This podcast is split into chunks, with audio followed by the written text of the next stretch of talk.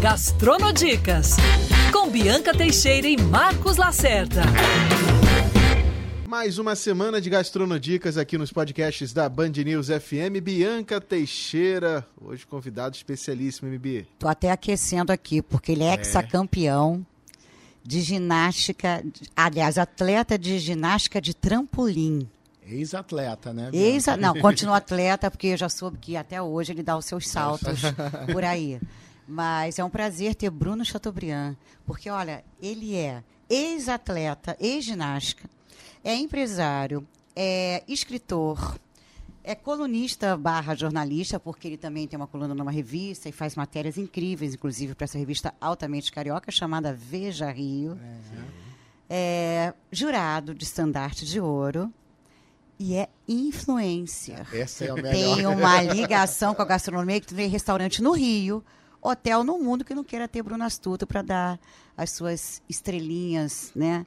No, na, nos seus julgamentos, quando ele escreve no Instagram dele, ou ele enche ou ele esvazia. Sim. É um perigo. É Mas imagina, ex-ginasta, foi ex-campeão seis vezes. Ele ganhou a competição num programa é, do Luciano Huck, que ele ganhou salto de trampolim, que ele fala, estava até perguntando para ele como é que eu falo, tumbling, tumbling, que é, é, salto de trampolim. Não, tumbling, tumbling, vem da ginástica de ah, trampolim. Ah, e aí o salto lá do Luciano Huck foi o Em 2016, que eu competi até a final com o Pedro Scooby. Foi uma experiência bem bacana, né, Bibi?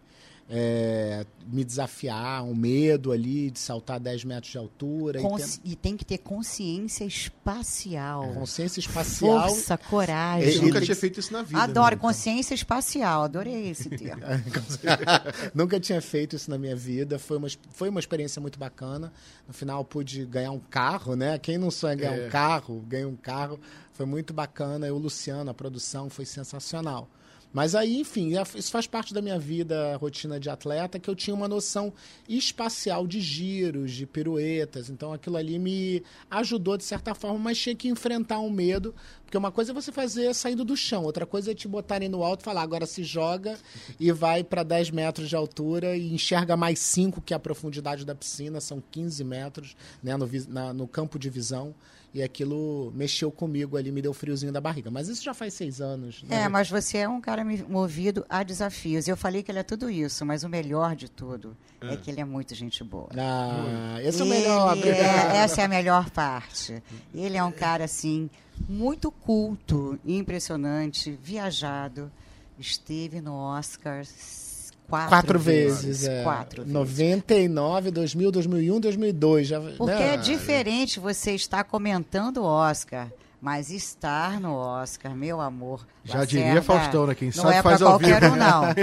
não é para qualquer um, não. Gente, vocês vão me deixar sem graça. Não ah. pode ser assim. Não, todo mundo tá louco para saber como é que é estar no Oscar, como é que é ex-campeão seis vezes como é que, como é que você, como é que foi a sua vocação? Como é que foi a sua história? É desde sempre você já nasceu pulando, saltando? Não. Então, se, se vamos falar de ginástica, hoje em dia, inclusive, eu continuo atuando na ginástica. sou presidente da Federação de Ginástica do Estado do Rio de Janeiro. Faço isso voluntariamente, não ganho nada, então por isso não é merchandising. Por amor. Posso falar, é por amor, porque ali é uma zona minha de atuação por amor. E a minha história na ginástica, ela começou aos nove anos de idade, quando eu me apaixonei pelo esporte né? Gostava de ficar de cabeça para baixo. Aí tive oportunidades na minha vida de entrar em escolas de ginástica com bons professores, com bons treinadores. A partir disso pude competir e depois da competição e competindo nacionalmente eu tive a oportunidade de competir em campeonatos mundiais, em várias competições internacionais. Isso foi lá até 1900. Se hoje é difícil, imagina antigamente. Você, antigamente né? a gente não tinha apoiador nenhum, né? Era uma coisa que a gente lidava muito com a esfera de apoio nossa, das, da, da gente, iniciativas próprias. Das né? iniciativas próprias, buscando aí fazer jantar para que as pessoas pagassem, ajudassem os atletas a competir, ou rifa, ou coisas do gênero, e até mesmo ajuda da família. Minha família pôde me ajudar diversas vezes. Né? Até um tio meu, que, é, que era escultor, me deu uma escultura para eu vender na época, para eu competir na Nova Zelândia. E uma dedicação muito, muito grande, né? É, Porque no, além de você conseguir verbas para poder viajar, você você tem que treinar. Você não, alimentação, que não é uma coisa barata, principalmente no Brasil. É um né? esporte ali, que tem que ó. ter uma doutrina muito forte. né, Sim, ginástica? e, é- e- e principalmente nesse meu período de alto rendimento, eu estava cursando faculdade, eu treinava de manhã e depois ia para a faculdade, treinava de novo à noite, né? Tinha duas sessões de treino. Eu não fui uma pessoa que tive vivência em pilotis praticamente de faculdade, porque eu estava sempre é, é, tendo que treinar. Estou atrasado para o treino, estava atrasado para chegar num lugar, então é, é, e viajava, então tinha que estar estudando, inclusive, enquanto estava no trânsito de um lugar para outro.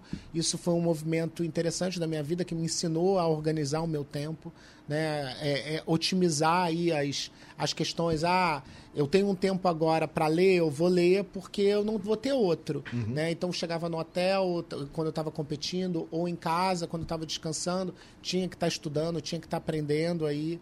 E, e foi uma e isso me ensinou muito. Mas a minha vida de esporte aí se encerrou em 1998, né? Porque na época realmente a gente não tinha é, tanto apoio.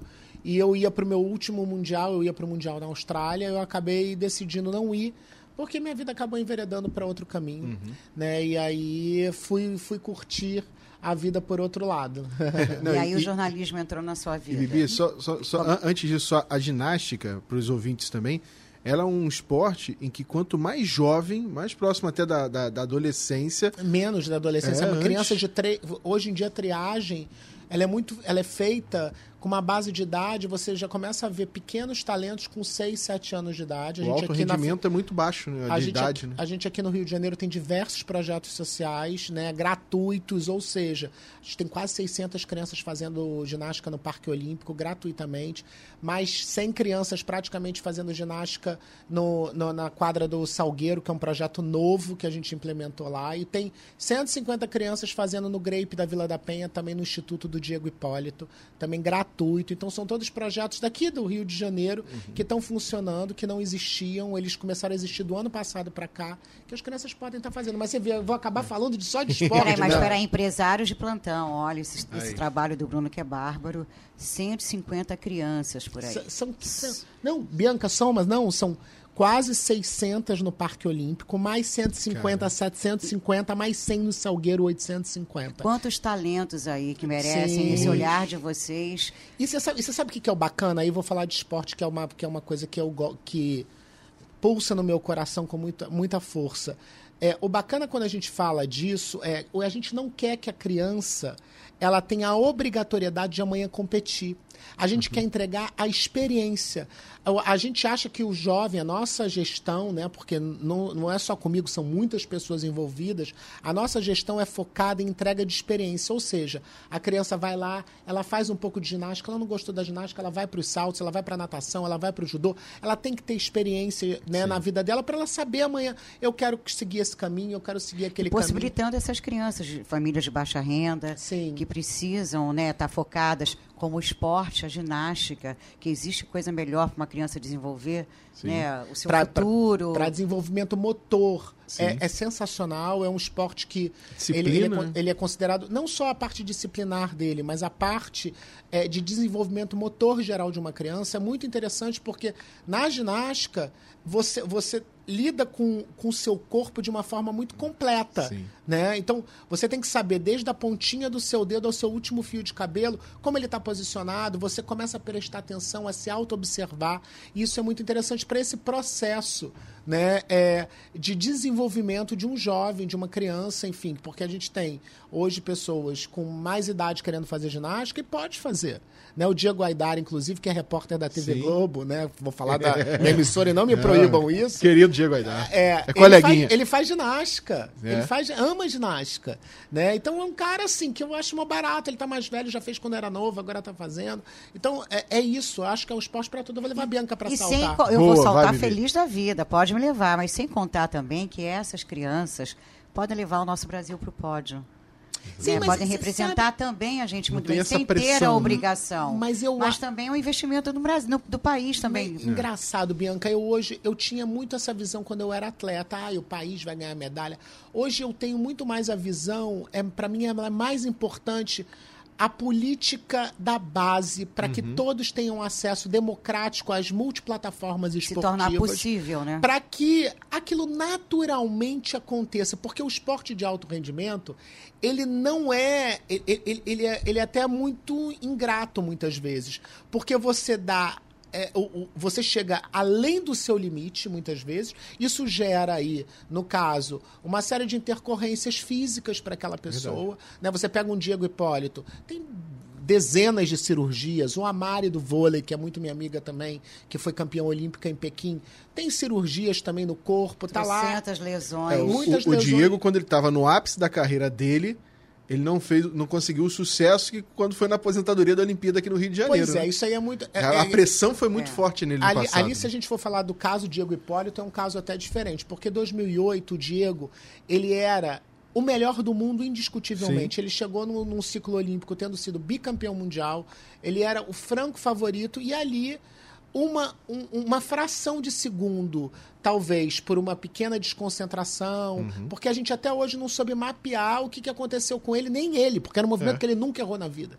E ele errou só ali naquele. E era a última Ele era- acrobacia. ele era firme em Uma todos fração os de gestos. segundo. uma fração de segundo, ou talvez estivesse é, com o corpo dele necessitando mais carboidrato. Enfim, foi um estudo que foi feito. Em 2012, ele chegou na Olimpíada mutilado, né? A gente pode dizer assim, porque ele tava, tinha acabado de passar por, por uma cirurgia no, no pé e, e no- e em outras partes do corpo arrebentado, ele se superou.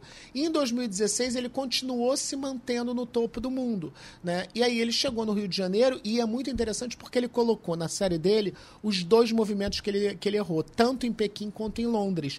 Era um, era um desafio dele com ele mesmo em busca de um sonho olímpico. E é, e é muito louco porque falar do Diego Hipólito nisso, em 2008 a primeira pessoa que ele falou quando ele caiu foi comigo.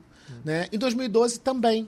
Né? E eu falava para ele, vai chegar o seu momento, eu tenho certeza. Em 2016, eu ele botou isso no livro dele, tá, na- tá, tá no livro dele. Eu fui a primeira pessoa a chegar, entrar no ginásio.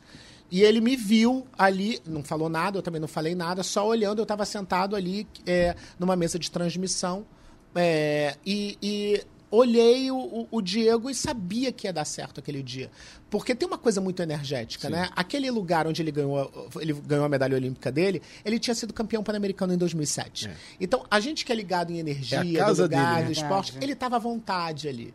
Então, aquilo ali, aquela pressão, ela existia, era enorme, mas ele soube superar. E aí veio a medalha dele e do Nori ainda de rebarba, que ganhou um bronze também, foi uma dobradinha histórica. Boa. É, Bruno, e você tem um papel muito importante na vida dessas pessoas, né? É. Eu acho que a gente volta a falar. Quem está escutando, empresários de plantão, não esqueçam. Bruno Chateaubriand, entre no Instagram dele e Obrigado. ajudem, porque ele é um grande representante da classe. Obrigado, essa, dessa classe. Agora vamos para qual classe?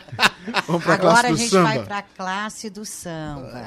Olha, a classe do paixão. carnaval, aquilo que você é também é apaixonada, porque é um homem movido a paixões, Sim. né? E, E que aí- se você pegar a ginástica, tem um pouco da, da E plástica, aí da é arte muito do carnaval. né? louco a gente citar isso, porque é, pouca gente sabe disso, mas eu fiz estágio em barracão de escola de samba. Olha. Em 1997 eu fiz um estágio na Unidos da Tijuca com o Oswaldo Jardim, né? É, conheci o Oswaldo porque eu era atleta.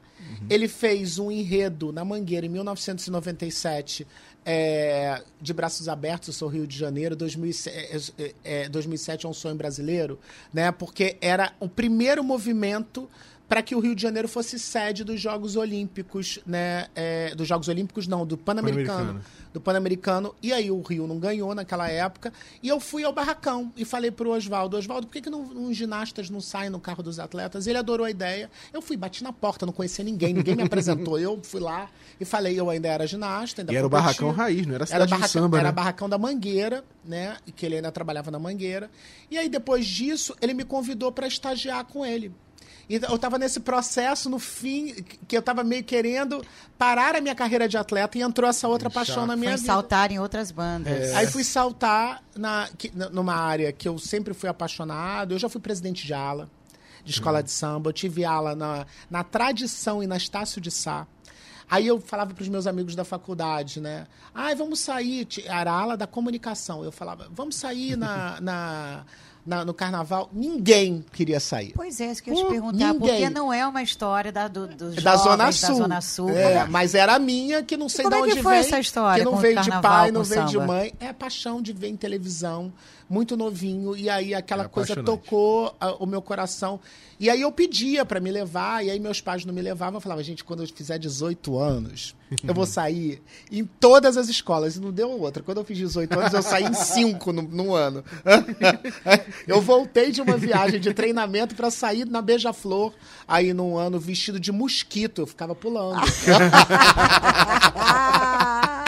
Aí tive, tive, tive essas experiências. Aí, eu saí praticamente de todas as escolas de samba. Brincou o carnaval aqui, literalmente, né? Além de tudo, frequenta todos os barracões que ele estava contando e começa a frequentar em agosto. E É, não é de agora. É porque o mais importante, em, em agosto, setembro a gente começa. Agora tá até tendo, ainda tem feijoada. Esse domingo teve uma no Salgueiro, também teve no Império Já Serrano. começou, já. a gente está em come- junho. Você começa o movimento de construção dos próximos enredos. Então a gente que é muito ligado a- aos casais, aos, de Mestre Porta-Bandeira, aos carnavalescos, a- aos diretores aí de bateria, de harmonia. A gente quer saber o movimento, o que está acontecendo, o que, que houve de troca, porque não adianta você chegar no dia e você ter aquele conhecimento raso de que você chega assim, ah, e agora. Não. Você acompanha um processo, né? Então, quem ama quadra de escola de samba, frequenta o ano todo. Depois faz aquelas visitas na cidade do samba, questiona, pergunta. E acaba sendo um movimento meu, assim, que é. é- Eu faço por amor também. Desde amo. quando tem essa sua. Realmente, não só a ligação, assim, você efetivar o seu lado carnaval? Bianca, vamos lá. Começou em 1997, como eu disse, com um estágio com Oswaldo Jardim, que culminou no desfile da União da Tijuca de 1998.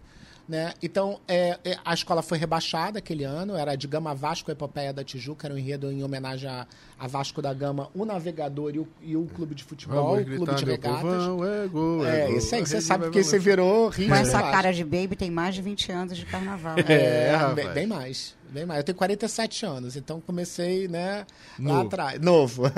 Pode ver de 18. perto que tem cara de Eu 40. tenho quase 30 de carnaval vai Caramba. fazer. E aí, é, esse processo todo sempre me encantou. Então, visitava as quadras, os barracões. E naquele momento com o Oswaldo, eu tive a oportunidade de, inclusive, receber a imprensa no barracão. Era eu que recebia a imprensa no barracão naquela época.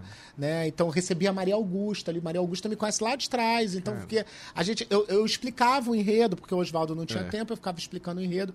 O Oswaldo me pediu, inclusive, no ano até para como treinamento, que ele falou assim: vamos ver se você sabe desenhar. Me fez desenhar uns figurinos para Unidos Que da legal. Tijuca aquele ano. Eu tenho. E deu certo? Deu certo, saiu num carro Nossa lá. Nossa. Mas com mesa de luz, a gente É, tinha vai. umas técnicas que ele me ensinou, enfim. Mas deu certo, eu tive essa oportunidade, tive essa vivência de barracão e depois continuei aí esse, esse processo meu durante muitos anos, né? Dei uma parada, um período, mas aí é, eu tinha feito meio um estudo né, sobre a geração sambódromo, a geração que nasceu a partir, né, que pegou o carnaval a partir de 1984, quando, a, quando o sambódromo foi construído.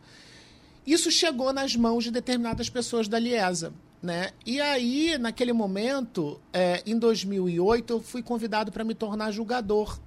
Em função desse estudo que eu tinha feito. da- Eles sabiam que eu tinha passado por barracão de escola de samba. Aí me convidaram para ser julgador. Eu fui julgador entre 2008 e 2014 da oficial, né? Júri oficial da Liga das Escolas de Samba. Que deve ser uma outra super responsabilidade. É, uma loucura. Nossa e aí, e aí o os nosso querido André Marini, em 2013, começa a me convidar. Bruno, vem pro.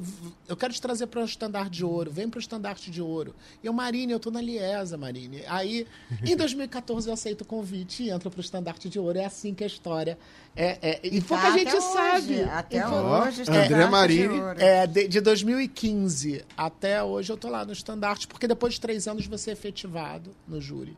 Então aí eu tô, faço parte do júri do estandarte com outros colegas incríveis, com pessoas que têm, têm um entendimento sobre essa arte essencialmente nossa, né?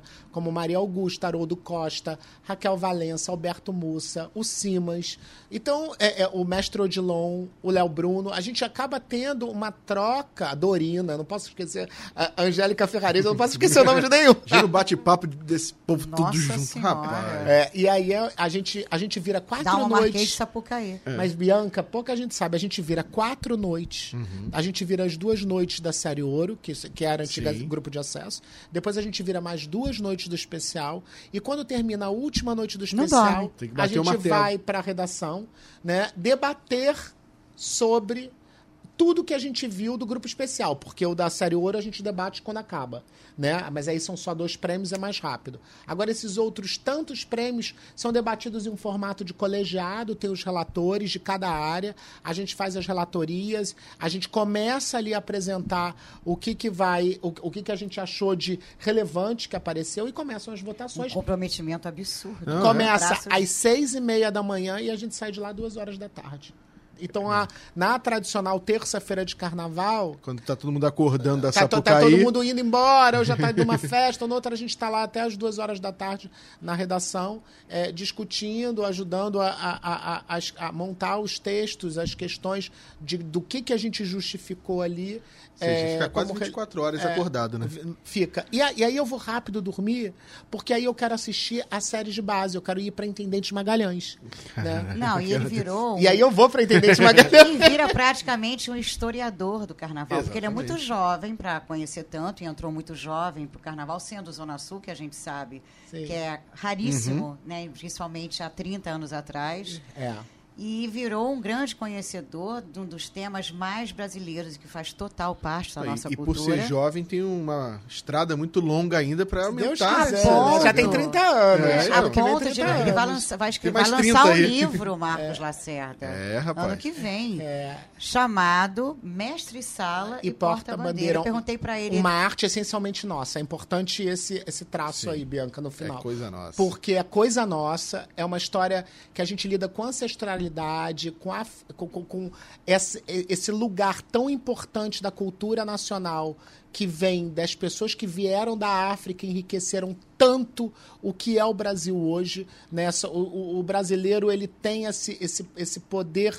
de dança, esse poder de carisma, de sorrisos, né, que vem ali de diversos países da África que nos orgulham muito. E essa história de Sala e Porta-Bandeira, ela começa lá e ela começa também na estrutura, né, da capoeira. Então, é muito importante, eu estou ouvindo muita gente para estar tá escrevendo todo dia. Conversei até com a Talita Rebouças recentemente, falei: "Talita, como é que você dá conta?" Ela falou: "Bruno, todo dia todo dia tantas linhas. Vai ser meu terceiro livro, né? Esse livro que eu vou lançar. Eu já escrevi um livro sobre o WhatsApp, sobre outras áreas aí. Ah, sobre o carnaval. Sobre o carnaval, carnaval. que é uma paixão. Você sabe que tem, te, teve um momento até esse ano que eu escrevi, assim, escrevi três páginas Aí comecei, comecei a me emocionar escrevendo. Eu falei, gente, eu estou me emocionando escrevendo sobre um negócio aqui, né? É, é, pegando dados, enfim, o tamanho das bandeiras, que elas jogam água antes do desfile, é, a, a, a, mecânica dos cortejos, como o, os, o, o mestre Sala faz com a porta-bandeira. Como é que eles conseguem ensaiar e serem tão perfeitos, que ensaiam fora da Marquesa? Você sabe, tem uma, tem uma diferença muito grande. O ensaio de quadra um ensaio de passarela sem fantasia e um momento fantasia. É. Fanta você às vezes vê um, um, um, uma porta-bandeira, por exemplo, que aí ela, no caso, ela está com um pavilhão com o elemento mais importante de uma agremiação, que é o pavilhão da escola, né? Ela, ela, você, você observa ela na quadra e é muito bonito. Mas quando chega lá, com o peso da fantasia, aquela fantasia, às vezes, está muito pesada, atrapalha. Esse ano a gente teve uma intercorrência do Julinho da Viradouro, que perdeu o sapato na frente do módulo. Gente, como é que alguém como é perde é que o sapato? E como é que faz na hora? Continuou e ele perdeu o ponto. Depois botou o sapato de novo. Né? Ou o caso de uma porta-bandeira que que é a Camilinha, que é da Unidos da Ponte, que ela caiu em frente ao módulo esse ano. Né? Então, isso tudo é aquela emoção, é aquela força. Aquela passarela ali tem uma força, tem uma mágica. É aquilo ali, uma energia. Aquilo ali, se pudessem medir a energia do que tem naquele chão, Uhum. Aquilo ali é uma Milhões loucura. de decibéis, Não, milhões de prótons e nêutrons circulando ali em volta. E o peso também para o mestre sala e para a porta-bandeira, porque são duas pessoas que são julgadas, dependendo do critério de, de regulamento, né, 40 ou 30 pontos da escola. E, por exemplo, uma bateria com 250 ritmistas tem o mesmo critério de pontuação, mesmo peso do que duas pessoas, que um casal. Sim. Então, assim, é. Mas uma, eles É, estão- enfocados uma- ali é, em duas pessoas, É, em mas casal. Exatamente, eles- não tem mais nada tão importante. É que eles estão carregando ali o, pavilhão. pavilhão. da escola, né? Exatamente. Ele, o mestre sala está tá protegendo e ajudando a conduzir a porta-bandeira, né? E a gente vê na dança, no bailado, através dos cortejos, que aí, enfim, é, uma- é- é difícil de eu conseguir ilustrar aqui e falar em palavras como é que isso é feito.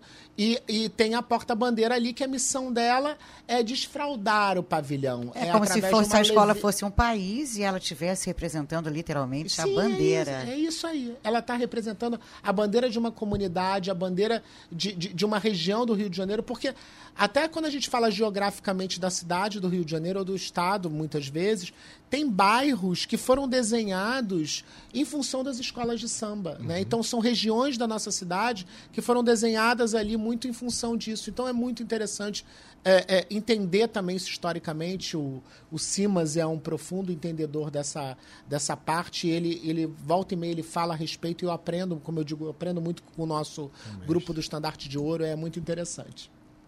Você falou do, do treinamento, né? Tem o treinamento de quadra, o de rua. Às vezes com a fantasia faz escondido dentro do barracão, né? Às vezes é com fantasia fazem barraco. clubes. É. Às vezes você aluga um clube, um salão de um clube, aí faz, aí treina, treina, treina. Às vezes a fantasia não fica boa no corpo, tem que voltar pro ateliê, ela atrasa. Aquele atraso gera um problema de, de, de adequação e ajuste daquela fantasia no corpo, porque tem uma responsabilidade muito grande. Né? Então, entra também na questão do debate artístico com o carnavalesco que está assinando, porque o carnavalesco às vezes quer colocar é, o, o casal com alguma representatividade dentro do enredo. Uma representatividade, às vezes, que fere aquela ancestralidade daquela dança. Então você entra numa zona também de conflitos de egos e de interesses, né? Então você. Aí o casal tem que ter força junto à gestão da escola para falar: isso aqui não tá bom, isso aqui vai me atrapalhar, isso aqui vai ser penalizado, porque ele é, a, a indumentária é julgada também no caso do casal de Messalho Porta Bandeira. Pega. Acho que a última porta-bandeira que me impactou quando eu vi na avenida foi o Skel com a cabeça raspada. Oh, né? é- Cê- cê- na Gente, mangueira, como você eu amo assim- essa pessoa. Se você for falar de Skel, Skel, eu sou. Gente, olha o brilho dos Olha olhos, brilho. eu olha sou isso. louco olha pela isso. arte da Skel. A Skel, a Skel, infelizmente, ela, ela, como eu disse, ela pendurou o talabarte. O talabarte é onde você coloca a bandeira, né? Ela pendurou o talabarte dela esse ano. Ela, enfim, ela anunciou a aposentadoria dela e ela saiu, né? Ela, enfim, ela estava achando aqui que, que, que o processo ele ele não estava fazendo com que ela conseguisse evoluir em, talvez em outros lugares. Mas eu incentivei a Skel e falei, Skel, você tem que abrir uma escola sua É. sobre essa arte, você entende muito disso. É igual eu falei pro Diego Hipólito que tinha que abrir uma escolinha de ginástica, falo disso para ele há muito tempo e agora ele abriu, conseguiu concretizar e tá aí com uma escola linda em- na Vila da Penha. Com a Skel eu falei a mesma coisa, você tem que ter uma escola sua, né, de Mestre Sala e Porta-Bandeira, porque ela é uma mulher negra que domina muito a- não só a arte, mas ela tem um poder de fala, de impacto, de elevação de autoestima, de representatividade.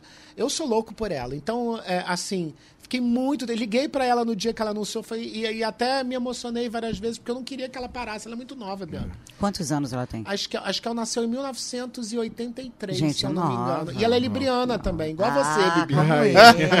Aliás, o Bruno faz também astral, tá? Gente, é, é um- uma é um- loucura isso. Não, mas eu faço. Não, isso eu não faço. Isso aí é brincadeira da minha vida. Vai, não, ele- eu amo, amo. Sai pra jantar com o Bruno, que ele faz ali, ó. você Faça o seu sai, mapa, faz o do mapa. 0800. É uma loucura. E o melhor, 0800, se fala as coisas ali que você sai meio impressionado. É. Então, A- Agora a gente vai samba. falar de uma outra coisa que tem tudo a ver, que é o nosso programa. Vamos Gastronomia. falar de gastronomia para o Gastronodicas. Porque o Bruno, como eu falei lá no É, assim, início. é gastronodicas do Bruno. Isso que eu ia falar. Isso Como eu comecei lá no início, quando eu, quando eu falei que hoje os restaurateurs, dos botecos aos estrelados, né, os de alta gastronomia também, e todos querem ter a presença do Bruno, que é uma variação muito correta. Ele é um cara que viaja muito, conhece, é, conhece bem o movimento da gastronomia, acompanha de perto, porque eu acho que ele também é um apaixonado por gastronomia. Sim, eu sou. E, e é muito ba- bacana porque a Bianca vive muito esse, esse, esse rolê né, da cidade. Ela tem uma. uma- é, é muito intenso isso. E é isso, esse, essa minha questão da gastronomia, ela, ela foi impulsionada em função da Veja Rio, né? Eu já, já frequentava, já viajava muito, mas enfim. é, lá em 2011, quando eu comecei a assinar uma coluna na Veja Rio, a antiga Beira Mar, aí o Maurício Lima, na época, né, me convidou para para fazer parte do júri do Comer e Beber, lá atrás. E aquilo, né, eu já viajava, já, já, já, já curtia. Mas hoje, Bianca, eu vou experimentar o torresmo, o torresmo da comunidade da formiga. É. Né, Por isso que eu falei do boteco a alta do gastronomia. Não, que me fala, uma pessoa do samba, por exemplo, fala, Bruno Torresmo, lá do bar do Morro da Formiga, é maravilhoso. Eu vou com ela e não sei o que, experimento. Aí comparo com, com outro, com outra, com outra estrutura aqui da cidade, que é do Marinho, né? Que é, tem um torresmo maravilhoso que eu fiz. Depois, depois quando acabar o programa, eu tenho que conversar até com você sobre isso. Gente, torresmo é paixão nacional, é, né? Vamos combinar. Então, mas aí é, a gente, a gente lida.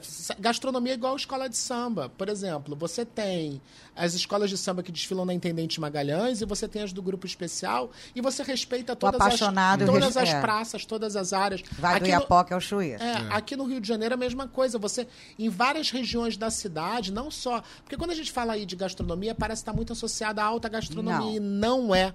Gastronomia, todo mundo pode ser avaliador de gastronomia. Você não come? Você não se alimenta? Então você sabe o que você gosta, o que é bom, o que não é bom. Cada um pode ter aí seus parâmetros. Do joelho de porco ao arroz de pato. É, você é. pode estar tá, tá, tá, aí avaliando e, e, e, falando, ah, eu gosto mais disso, eu gosto daquilo, ou pode seguir. E aí, com a Veja Rio, esse processo foi se intensificando na minha vida, né? E hoje eu posso dizer que, assim, o Rio de Janeiro tem excelentes é, é, é, restaurantes, tem excelentes bares. A gente vive um momento. Até eu me irrito um pouco quando uma pessoa ou outra fala assim: ah, não, porque São Paulo é melhor. Não, não é, não. Desculpa. Sinto lhe informar, mas o Rio de Janeiro tem muita Merece coisa. ser festejado esse Me momento. Não, né? Merece ser festejadíssimo. Muita gente empreendendo na gastronomia do Rio de Janeiro. Muito, muitos restaurantes interessantíssimos. Então, eu posso dizer: um eu vou citar, é um restaurante que eu vou citar que eu acho que assim, é altíssima gastronomia, é um padrão muito alto hoje, fora da curva. É o Lazai do Rafa Costa Silva, que fica aqui no Largo dos Leões. Ele tem só. Estrelado. Estrelar. É, é, a estrela Michelin. Os avaliadores não vieram, né? Nem ano passado, não, vão, não vão vir esse ano, então as estrelas caem, você sabe. Sim. É só a história. Ah, eu não sabia esse detalhe, a estrela cai. Estrela Renova, cai. Ela tem que ser renovada. Então, se ela não. Ele, ele venceu, né? Tchau, em, 2000, estrela. em 2019 ou 2018, e aí agora. E você cai. acha que os inspetores não vêm esse ano por que ao Brasil? Você acha que é custos? Acho que, que é acha? custo. Segundo, Eles foram aí... para Miami. Miami, que não estava na rota deles, esse ano é, vai estar. Mas né? fontes né, gastronômicas falaram que eles não vêm ao Brasil esse ano questão de custo, porque você precisa ter uma logística aí para você estar tá visitando, né? Principalmente você no, dentro do Michelin, você tem, Bianca sabe disso melhor do que ninguém, você tem uma estrela, duas estrelas, três estrelas e tem o Bibi Gourmand, né? Que é aquele lugar que você tem uma comida bacana, né? Que não, não, ainda não está ali na estrelinha. Mas a estrelinha, uma estrelinha já significa. Já é um caminho. Já é, é um caminho maravilhoso. O Rio de Janeiro tem alguns chefes é. que, que entraram não só no Bibir Gourmand como uma estrela e como duas estrelas. A gente tem, a gente só não bateu ainda no três. Uhum. Mas não bateu no três porque aí entra a politicagem é. também. Porque quando você pega um restaurante aí, por exemplo, eu falei o Lazai, mas tem o Casatua, que acabou de ser inaugurado né, na Barra da Tijuca. Gente, é assim, uma, uma gastronomia italiana. Nossa, é de tirar o fôlego, né? Uhum.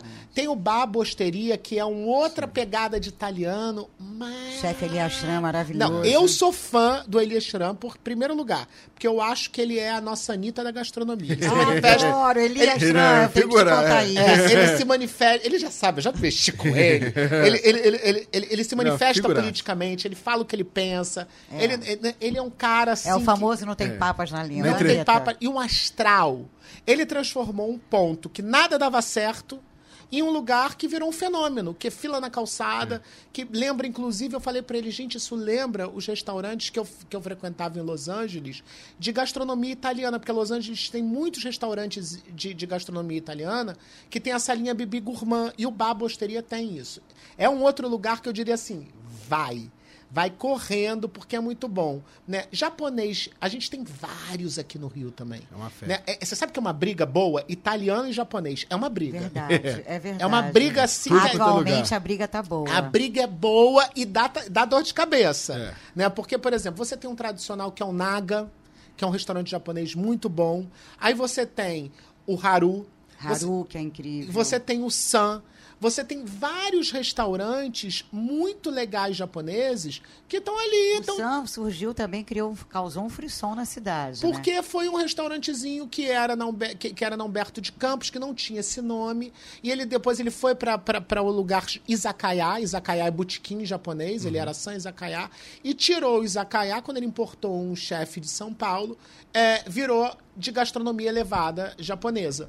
Né? Então lá também é bacana, mas tem muitos outros. Né? Então tem muita coisa aparecendo, tem muita Na coisa. Itália até você viu a invasão das sorveterias. É, É, Bianca gelato. é. Vero, Piemonte, sorvetes italianíssimos e assim, fábrica, por exemplo, a Piemonte fábrica própria, Aqui tudo vem Rio da Janeiro. Itália, virou uma invasão também de gelatos. E aí, quando a gente fala desse- desses lugares, você hoje tem, tem a possibilidade de ter experiência. Ali, por exemplo, Pedro Artagão, que é um outro chefe que já ganhou muitos prêmios Acabou na de ir cidade. para São Paulo também, Ele, né? ele, ele- ele tem hoje o Irajá, que saiu da Conde de Irajá, agora tá lá. Tá, Ganhou as calçadas de Leblon. Ganhou as calçadas do Leblon, que está ao lado, a pouquíssimos metros, do Princesa e do Rainha, que, Que é um são, sucesso. que são dois gastro... que, que tem esse, esse- essa pegada botequim gastrobar. Né? Então, um sucesso aquilo lá, e você vê, você vai pra, ou para uma, uma degustação, uma harmonização, que aí é de um padrão mais elevado, mas é muito bem realizado, ou você vai ali numa outra calçada e você come é, a- as comidinhas de boteco que ele faz. Ele tá com o, o, Irajá Redux também, que ainda. o- todo mundo me pergunta do picadinho dele. Que o picadinho dele, quando era aqui na Conde, no Irajá, na Conde de na Irajá. Conde de Irajá, que ali é outro corredor, que ali era o Lazai, o Irajá e o Atec. Atec, que tem duas Michelin, Sim. tinha duas Michelin. Então, do Landgraf. Você tem muita coisa. E você vai falando assim, gente, eu não posso esquecer de um ou de outro, né? É, é, tem muito restaurante E bom a gente indo para. São Paulo, né? O Felipe Bronze, Pedro de Artagão, agora o filho do Clode, o Tomás, o Belmonte foi para lá, o Botecão, né? A Que rede. faz um sucesso Então, com a, a que a gente também está conseguindo né, ganhar as, as terras paulistanas, É, a terra o- do Tio Sam, né? o A gente Belmonte- está invadindo literalmente. Belmonte, todos da redação da Band News de São Paulo, quando vem pro Rio de Janeiro, falam. O único local que eu tenho obrigatoriedade de ir é no Belmonte. Eles Não, mas agora- adoram o Belmonte. Mas aqui. agora, tudo bem, Belmonte pode ser ótimo, mas agora tem que conhecer o Marinho. Porque tem uma pegada do Rio. Do- Tá, tá na. Tá, tá, tá- é, De cara é, pra de, praia. de cara pra praia. Entendeu? Ali, assim, tem, tem, por exemplo, quiosques no Rio que são maravilhosos.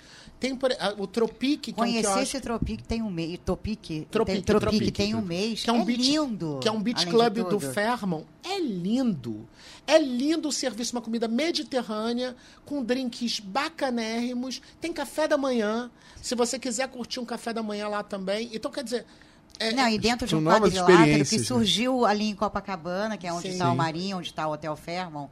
E esse Tropique, você vê que ali, aquele pedaço, me fez ver uma outra Copacabana, que, pra- que eu já não via há muito E tempo. tava vazio aquilo ali, né? Tava bem É abandonado. engraçado que nosso amigo Bruno Astuto, né, Bianca, ele foi, ele- a gente estava no Marinho com ele, ele subiu para ver lá, conhecer até essa coisa daquele desse quadrilátero do Viu os olhinhos cheios de Ele lágrimas. falou, gente, isso aqui é um Rio de Janeiro pulsante, que Sim. lindo. Então, é bonito. A gente torce pela nossa cidade, a gente ama a nossa cidade acima de qualquer coisa. Respeito o paulista, mas não deixe de falar que a gastronomia de São Paulo é melhor que a do Rio, porque não é. Não, o nosso defensor representa no carnaval, representa na gastronomia. Nos esportes. É, menina. Eu, que- eu que não quero me, me enfiar pra fazer alguma coisa em São Paulo, que o paulista vai, me- vai me falar assim: você aqui não, você só fala do Rio de Janeiro. Eu amo minha cidade, acho que é- o Rio de Janeiro tem muitas, muitas opções. Assim, é, tem, tem- você sabe, engraçado, até falando de gastronomia, Bianca, a gente tinha uma escola muito de gastronomia francesa aqui há um tempo. E essa escola veio perdendo meio uma- até mesmo uma força para o que era. É, é, tem um restaurante enfim, o Félix Sanches, que é um chefe que eu adoro, que é um chileno, que assinava um restaurante francês, que é o L'Etoile. Ele saiu do L'Etoile. agora. Então, ele era um cara que deu uma pegada de gastronomia francesa. Tem o Emile do, do Emiliano, né? Que também é um bom restaurante. Mas assim, a gente pulsava mais com a França e hoje a gente está mais com a Itália e com o Japão. Ah, e acho que o mundo asiático no Rio de Janeiro veio com tudo. Tem o Spice Fish e tem o Kitchen. São dois exemplos. O Kitchen na Marina da Glória, ele, ele tem um espaço, nossa, uma vista que E você Marina da Glória é uma coisa que a gente também não pensava muito. tempo, Exatamente. né? O, o, o Kitchen, ele tem uma, uma pegada também muito bacana, o chefe Onalhara, né, que Que faz... é o nosso mestre, né? que, Nosso fa- Itamar que, fa- que faz aí é, é, a parte né, de, de culinária nipônica lá, né, que antes tinha uma, uma, uma fusão com, com França e, e Japão, agora tá mais... Lá, a última vez eu comi só Japão lá. né? Mas os drinks, Maravilhoso. Bianca, não é? Bianca Lima, premiadíssima. Bian, olha, Bianca Lima Tem em 20 e drink. poucos anos. Novinha, menina novinha. É uma gênia. Também uma falou com a gente aqui alquimista. já. Ela é. Uma Ela é. alquimista. As apresentações. Eu realmente, olha, até agora. Eu tive lá tem uns seis, sete meses. Mas até agora não vi nada igual aos drinks dela. Até agora, po- podem falar, ah, que você tomou não sei o quê. Ai, desculpa. Não, igual, que- igual que, que ela Menina é faz. uma, é uma alquimista, é Aquilo uma ali gênia. é uma estrela da, do, do Kitchen. Eu acho quebrando que muitos paradigmas também, é, né? é muito bacana. Ó, saltar eu sei que você salta, sambar eu sei que você samba, agora cozinha... Bianca, o meu problema cozinha é método, né? Também. É você ter lá paciência, é uma coisa de você ter tempo. O problema é que meu WhatsApp não para. Então, eu sou capaz de queimar, passar o ponto de alguma coisa. Se eu tivesse assim, desconectado, num lugar, eu sou capaz. Mas o Diogo, meu marido, cozinha muito bem. Então, Ah. então como é? Agora convite para comer esta comida do Diogo. Diogo cozinha. Mas, Qual a especialidade dele? Ele cozinha qualquer coisa. É Caramba. Impressionante. O Diogo é de cozinha trivial, trivialzinha, como um feijão ou uma feijoada. Aí e ele faz. Ou faz uma torta de camarão que você fala assim, gente, de onde ele aprendeu isso? Porque ele, não, ele, ele, ele dá uma olhada assim na receita e faz da cabeça dele. É muito intuitivo. Né? E ele é muito bom nisso. Ele, ele outro dia, a gente saiu, ele, ele- eu, eu falei pra ele, ah, eu amei o pepenara do, do, do, do Babo. Ele falou, então vou fazer um carbonara. Gente, ele fez E um deu car- certo? O quê? O ovo É bom que moleque. eles comem e queimam as calorias nas quadras de samba. Os dois são magrinhos. Tô Vai precisando, tô precisando, tô precisando, tô precisando queimar mais, deu uma engordadinha. Mas ele fez um carbonara, olha, que. Aguardamos convite. É, é que- e ali com o ovinho molê naquele para ponto, conhecer sabe? esse carbonara A- agora, dele. agora eu entendi a desculpa do WhatsApp. Claro, né? Imagina. Se eu tivesse alguém que meu marido fazendo carbonara pra mim, eu ia dizer que o, carro, que o WhatsApp não para. Não para. Mas o meu não para mesmo, então acaba né, tá respondendo uma Agora, coisa. tá uma coisa, falando em influencer, tinha esquecido. Ele é um fenômeno, as lives dele. Bomba. Eu nunca vi isso na minha vida. Durante uma hora, juro, eu já acompanhei live dele e ficava lá, ó. Contando. Durante 45 minutos, quase uma hora, você vê uma sala com duas- 1.200 pessoas na sala. Eu nunca vi Caramba. isso. É. Mas isso Instagram. foi um movimento da pandemia. Inacreditável. Bibi, isso foi um movimento de pandemia, que na pandemia eu acho que a gente teve que é, meio se reinventar, né? Tinha aquele, aquela possibilidade, é, é um processo de É construção. o movimento da pandemia, mas olha, Mas você tem sustentar que ter, isso tem é difícil. sustentar isso. É, O exótico, como a gente Tem um aprende lá atrás, exótico da palavra, o poder de sedução na forma de É. você se comunicar. E você é um comunicador nato, né? Se comunica Ah, através do samba, da ginástica, da gastronomia. Né? Lacerda, a gente tem que aprender com esse moço. Ah, imagina, eu que aprendo com todo mundo todo dia. Como diz agora... um tio, tio meu, conversa comigo que tem assunto, né? Gente, mas eu sou geminiano, com Mercúrio em Gêmeos, é uma pessoa que, que nasceu falando, né? Quando não fala, sofre. Eu Então falar. eu preciso falar, eu preciso conversar. E quando eu não tô falando em casa ou com o Diogo ou com alguém dos meus amigos ou dos colegas jornalistas, eu tô ligando pra alguém pra apurar, pra conversar mais sobre alguma coisa. E, eu- e é aquela coisa, você vai falando, vai falando, vai pegando, captando informações. Ó, aos nove, aos no- é, nascendo, falando. Aos nove, sete meses. saltando. Nasci de Sete, meses, já falando. É. Nasci de sete meses. Aos saí nove anos, acelerado. saltando. Aos 17, sambando. Sambando. Né? E agora tá comendo. com essa carinha de menino e a, a, Não, a- comendo sempre com Sempre. né? senão não teria crescido, né? Então, meu amor, Bruno Chateaubriand com a gente. Prazer, Bruno, tê-lo Prazer. aqui no Gastronodicas, viu? Tá, olha, foi um prazer enorme. Eu meio convite. Eu amo Bianca, né? Vamos declarar amor aqui. Bianca é um Quem não astral. Não, mas, é- mas ela é uma batalhadora, ela é uma pessoa que se reinventa e que tem conexões e que vai. Que... Bianca tá em todos os lugares do Rio de Janeiro ao mesmo tempo. Você vê, Bianca tá lá, Bianca tá aqui, Bianca tá lá. E isso é Bianca, então. Foi Eu um amo. prazer. Hoje, Eu olha, hoje pra estar aqui no programa, eu cruzei a cidade. Eu falei, pra, Bianca, eu atravesso a cidade. Prazer para o nosso Aí. Gastronodicas ter essa pessoa aqui com a gente, brilhante. Obrigada, obrigada de coração, Bruno, porque é emocionante estar com você. Obrigado. é muito energético. Tchau, tchau, Bibi. Tchau, beijo, tchau. até beijo, sexta-feira que vem, eu e Marcos Lacerda aqui no Gastronodicas.